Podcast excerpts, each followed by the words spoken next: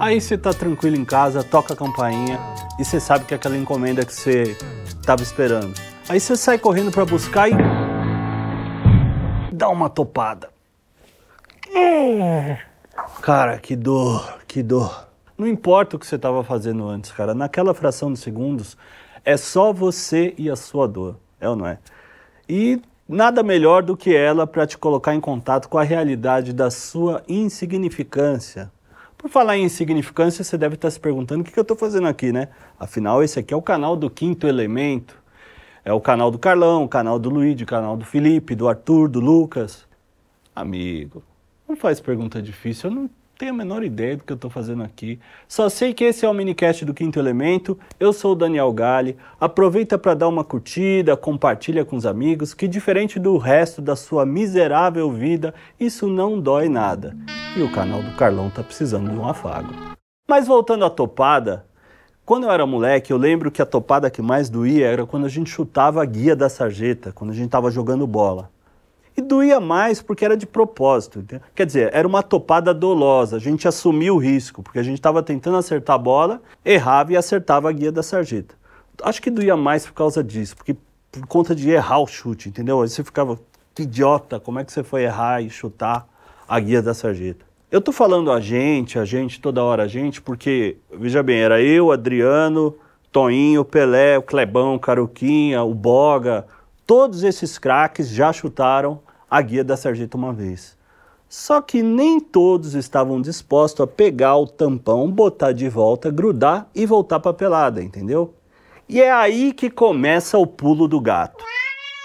A dor é subjetiva, ou seja, dói mais ou menos dependendo do sujeito. Tem uns que preferem o dedão, tem outros que preferem a pelada, preferem o jogo. E entre esses dois tem um monte de nuances, entendeu? Tem aquele cara que não queria jogar, porque sabe que joga mal, estava meio desconfortável. Ele não gosta muito de futebol, mas os amigos insistiram porque estava faltando gente no time. Então ele aproveita, deu uma topadinha de leve, não foi nada. Ele aproveita e fala: ai, tá doendo, eu quero sair. Picareta, né? Bom, de um jeito ou de outro, desde cedo eu aprendi o que só muitos anos depois eu fui entender, fui conseguir explicar.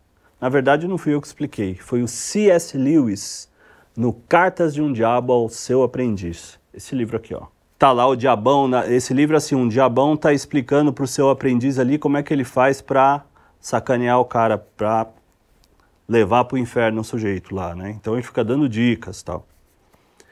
Mas é, é legal que alguns escritores conseguem colocar na, na boca dos piores personagens, nos personagens mais abjetos, algumas coisas que são eh, verdadeiras ou que é, nos deixam, nos fazem refletir um pouco. A característica principal das dores e dos prazeres é que eles são inegavelmente reais e, portanto, até onde podem, dão ao homem que os sente a pedra de toque da realidade. É isso. A dor te bota no chão, entendeu? A dor faz você perceber que você está vivo. É, quando minha filha às vezes vem para mim e fala, pai, eu tô com uma dor na orelha esquerda. Eu falo, ah, que bom, filha, sinal que você tem orelha esquerda, né?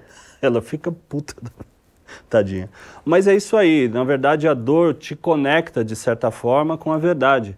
Tanto é que nesse outro livro aqui, ó, do Aldous Huxley, o Admirável Mundo Novo, acho que talvez o livro mais citado aí dos últimos tempos, né? Para controlar a sociedade, os caras vão eliminando a dor da vida das pessoas, deixam as pessoas todas anestesiadas ali, né? Uma das, um dos condicionamentos, né? Tanto é que um dos personagens, o, aquele que foi criado por uma série de circunstâncias, se você não, não gosta de spoiler, tapa os ouvidos agora, ele foi criado fora daquele sistema, ele para ter algum contato com a realidade num determinado momento, o cara quer sentir dor, né? Então, olha o trechinho aqui, ó, que ele fala assim. Ele está reclamando com o, o, o, cabeça daquela sociedade toda. Ó. Sem falar no direito de ficar velho, feio e impotente, no direito de ter sífilis e câncer, no direito de não ter quase nada que comer, no direito de ter piolhos, no direito de viver com a apreensão constante do que poderá acontecer amanhã, no direito de contrair a febre tifoide, e agora a última frase, ó, no direito de ser torturado por dores indizíveis de toda espécie você vê o nível de desespero que o cara chegou, desesperado por alguma verdade, né? Aí os masoquistas devem estar se assanhando todos, né? Mas, cara, eu não estou defendendo a dor aqui, você ter um gostar da dor, ter um prazer pela dor, não é isso. É preciso que tanto a dor quanto o prazer tenham um sentido. E aqui a gente está no topo da parábola do pulo do gato. Sentido. Essa é a palavra que vai virar a dor do avesso. É curioso que a mesma palavra que nos mostra a capacidade que a gente tem para perceber o mundo é, também nos aponta para o transcendente. É através dos nossos sentidos que a gente vai perceber o mundo. Aí o Luigi vai dizer: mais um clichê desse eu me mato. Mas acontece que para o homem perceber o mundo significa identificá-lo como um lugar ao qual não pertencemos. Nós não somos deste mundo. Se você achou que eu estou insinuando que somos todos reptilianos alienígenas, nada a ver, não foi isso. Se bem que tem o Walter Iguana que só come ovo, mas tirando ele eu não desconfio de mais ninguém. Enfim, eu viajei aqui, mas eu estava falando que a gente não é desse mundo. Quem disse isso foi Gustavo Corsão no seu livro O Desconcerto do Mundo. Eu não, eu não anotei nada especial aqui, mas entre outras coisas ele diz que não pertencemos a esse mundo. Porque nós temos uma dimensão espiritual que é maior do que o mundo. Então a angústia, a dor do homem, no fundo, se deve a esse fato. E não é dor física, aqui ele está falando de uma dor muito mais profunda, é um vazio existencial. Algo nos falta. Já dá até para entender aquele cara que deixava o dedão doendo e ia para o jogo, né? O cara está em busca de alguma coisa. Viajei, forcei. Tá legal, eu forcei. Talvez o cara do jogo só queria se divertir, mas acontece que desde pequeno a gente precisa aprender uma lição, a lidar com a dor. É, meu pai sempre dizia, de pequeno que se torce o pepino. Embora eu sempre soube o significado dessa expressão, eu não sabia, eu fui procurar agora. Os, quem cultiva o pepino, quem planta pepino, sem nenhum duplo sentido aí, o cara precisa dar uma poda logo cedo, porque senão os pepinos ficam com gosto horrível depois de um tempo. Assim como os pepinos, as crianças também precisam sofrer algumas podas para elas serem educadas, bem educadas, para formar o caráter, entendeu? E aqui a gente já está misturando o mundo material com o mundo espiritual, mas é isso mesmo. Só os materialistas acreditam que a matéria explica tudo, e só os wokes querem enfiar toda a eternidade na ideologia do tamanho de uma cabeça de alfinete, entendeu? Mas a vida acaba por educar os mais relutantes e isso pode causar muita dor. Eu acho que a pior dor que eu senti foi na escola. Estrela do Norte, 1990, e Dr. Maci Teixeira, Recreio. A gente estava. Sempre tinha um energúmeno que jogava uma bola de salão no meio da quadra e todo mundo saía correndo atrás da bola. Quer dizer, todo mundo não, só os retardados que nem eu, entendeu? Era tipo uma brincadeira, era você contra a escola inteira. E era sempre assim. Não sei por que cargas d'água, numa dessas aí eu acabei cair no chão lá. E, e aquele, aquela bola de salão veio rolando, veio rolando até terminar sua trajetória quando encontrou as suas duas amiguinhas bem no meio das minhas pernas. Cara, a bola de salão daquela época era um coco pesado, meu amigo, nem pingava, não era essas bolinhas que fica, essas bolinhas fofinhas que fica pulandinho, não, era era um jogo duro. Eu sou da época do mertiolate, entendeu? Não, não sou dessa geração Nutella aí, não. Então, foi difícil. Mentira. Não, a história é verdade. Mas é mentira que essa foi a minha pior dor. A minha pior dor foi quando meu pai morreu. Cara, e eu não esperava que ia doer tanto, sabia? Meu pai já estava doente há um tempão e a gente já estava até pedindo a Deus que o levasse. É, por duas razões. Uma razão bem digna que ele parasse de sofrer um pouco, estava sofrendo bastante. E a outra é meio mesquinha que eu nem quero revelar aqui, porque isso causaria muita dor para mim. Mas a dor de perder alguém é realmente, acho que a maior dor que eu, alguém querido, né? Eu acho que é a maior dor que existe. Extremamente alto, incrivelmente perto. É um romance do escritor americano Jonathan Safran Foer. Esse livro ele conta a história de um menino Oscar, o nome dele é Oscar, e ele perdeu o pai no 11 de setembro. E é um livro que ele fica é, intercalando o diário do menino e umas cartas, o que também é, acho que é o diário da avó dele também, mas ela escreve sempre como se estivesse falando com o neto, né? E aí, num desses momentos, ela diz isso aqui, ó, quando ela, ela descobre que o filho morreu no, no 11 de setembro, ela precisa disfarçar para o menino. Então, quando ele está longe e ela está sozinha e ela já não precisa mais disfarçar, e ela sabe que o filho morreu, ela escreve isso aqui, ó. Quando já não precisava ser forte diante de você, fiquei muito fraca. Fui para o chão, que era o meu lugar. Bati no chão com os punhos. Queria quebrar as minhas mãos, mas quando doeu demais, eu parei. Eu era egoísta demais para quebrar as minhas mãos pelo meu único filho. Cara, olha, olha só isso. E aí, num outro trecho, ela diz assim: ó, Não me senti vazia, queria ter me sentido vazia. Cara, isso aqui é matador, essa frase é matadora. Esse trecho é matador, porque é isso. No, eu lembro que no velório do meu pai, eu ria das piadas dos meus amigos num determinado momento e no momento seguinte eu estava me acabando de chorar no caixão dele. É uma coisa muito louca.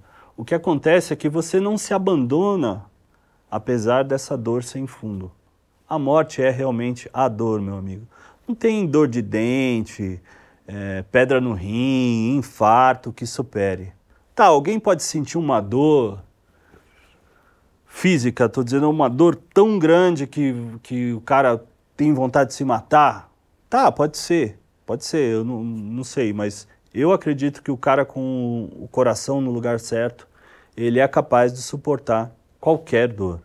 Tipo o sujeito que vítima de tortura, ele aguenta as piores dores para não entregar os amigos, ou mesmo para não entregar os seus próprios desafetos.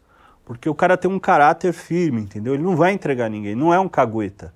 Isso é força de caráter. Eu me lembro até de um do Joseph Brodsky. Num dos seus ensaios, esse é um livro de ensaios, num dos ensaios ele está falando da mulher de um dos maiores poetas russos que foi perseguido pelo regime soviético. E aí ele está descrevendo, num trecho, ele está descrevendo essa mulher, que também era escritora. Essa mulher passou décadas fugindo. Ah, é interessante lembrar que pensa que ela estava sempre fugindo com o cara, fugindo do regime, né? Porque os caras perseguiam mesmo. E o marido dela era muito perseguido, então ela não parava em lugar nenhum, estava sempre, sempre se escondendo, né? Esta mulher passou décadas fugindo, atravessando as águas negras e as cidades do interior do grande império, instalando-se em lugares de onde tornava a partir ao menor sinal de perigo. Aos poucos, a condição de não pessoa se transformou para ela numa segunda natureza. Era uma mulher baixa e magra, e com o passar dos anos foi se encolhendo cada vez mais, como se tentasse transformar-se numa coisa sem peso, algo que se pudesse enfiar às pressas no bolso em caso de fuga.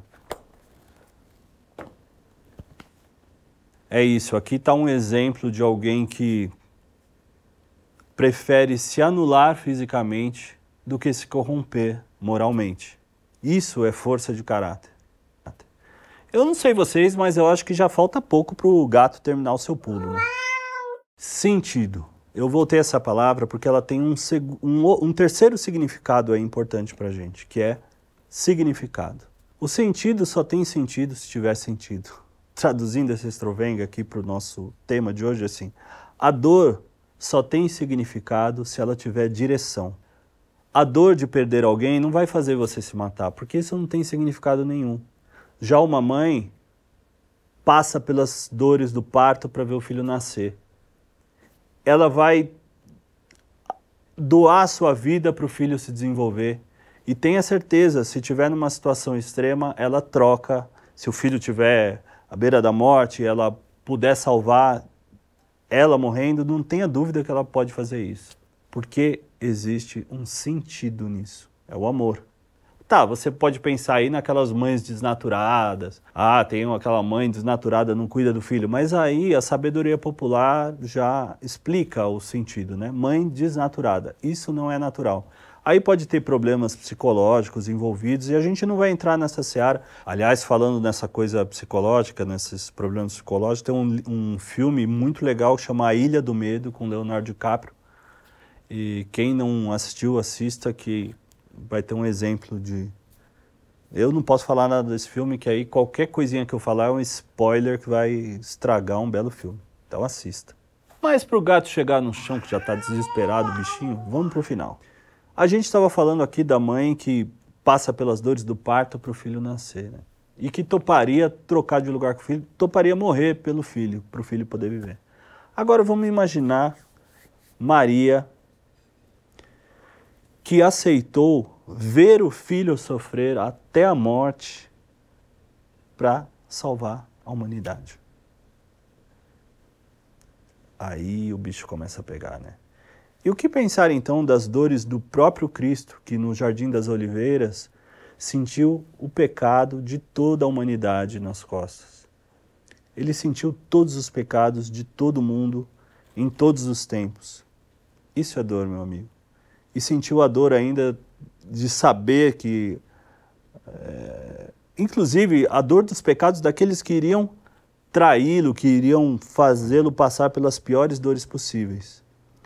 E sobre as dores físicas que Jesus sofreu, não só as físicas como as morais, São Tomás de Aquino fala aqui no Meditações para a Quaresma. Eu vou ler porque eu nem me atrevo a resumir isso aqui. Olha só. Nós podemos considerar a grandeza da dor de acordo com a capacidade de sofrer, corporal e espiritualmente, daquele que sofreu. Em seu corpo, ele havia sido formidavelmente composto, já que o mesmo foi formado pela operação miraculosa do Espírito Santo. Portanto, seu tato, o sentido pelo qual experimentamos a dor, era dos mais aguçados. Também sua alma, por causa de suas faculdades interiores, conhecia todas as causas da dor como que por experiência. A grandeza do sofrimento de Nosso Senhor pode ser considerada também no que diz respeito ao fato de que sua dor e sua tristeza não tiveram nenhum alívio. Ora, no caso de qualquer outro sofredor, a tristeza de alma e até mesmo as dores corporais são diminuídas através de um tipo de racionalização, por meio da qual é trazida das faculdades superiores às inferiores uma espécie de distração da dor. Mas quando Nosso Senhor sofreu, isso não aconteceu pois ele permitiu que cada uma de suas faculdades agisse no sentido de sofrer ao máximo em sua capacidade específica. Podemos considerar a grandeza do sofrimento de Cristo em sua paixão, levando em conta o fato de que sua paixão e a dor que ela acarretou foram aceitas deliberadamente por Cristo com o objetivo de liberar o homem do pecado. E, portanto, ele se comprometeu a sofrer uma quantidade de dor proporcionalmente igual ao alcance que teria o fruto que nasceria da paixão. Por todas essas causas, se as considerarmos como um todo, ficará evidente que a dor sofrida por Cristo foi a maior dor jamais sofrida. É isso, minha gente. Espero que não tenha doído muito. Como último comentário, eu digo que nós somos culpados pelos nossos sofrimentos. Nós ofendemos a Deus de dignidade infinita e isso foi a causa de todas as nossas dores, inclusive as físicas. Foi preciso que Deus se fizesse homem na pessoa do Filho para que pudesse sofrer as nossas dores e assim livrar-nos da morte eterna. É isso, eu acho que tá de bom tamanho. Beleza? Putz, esqueci do gato.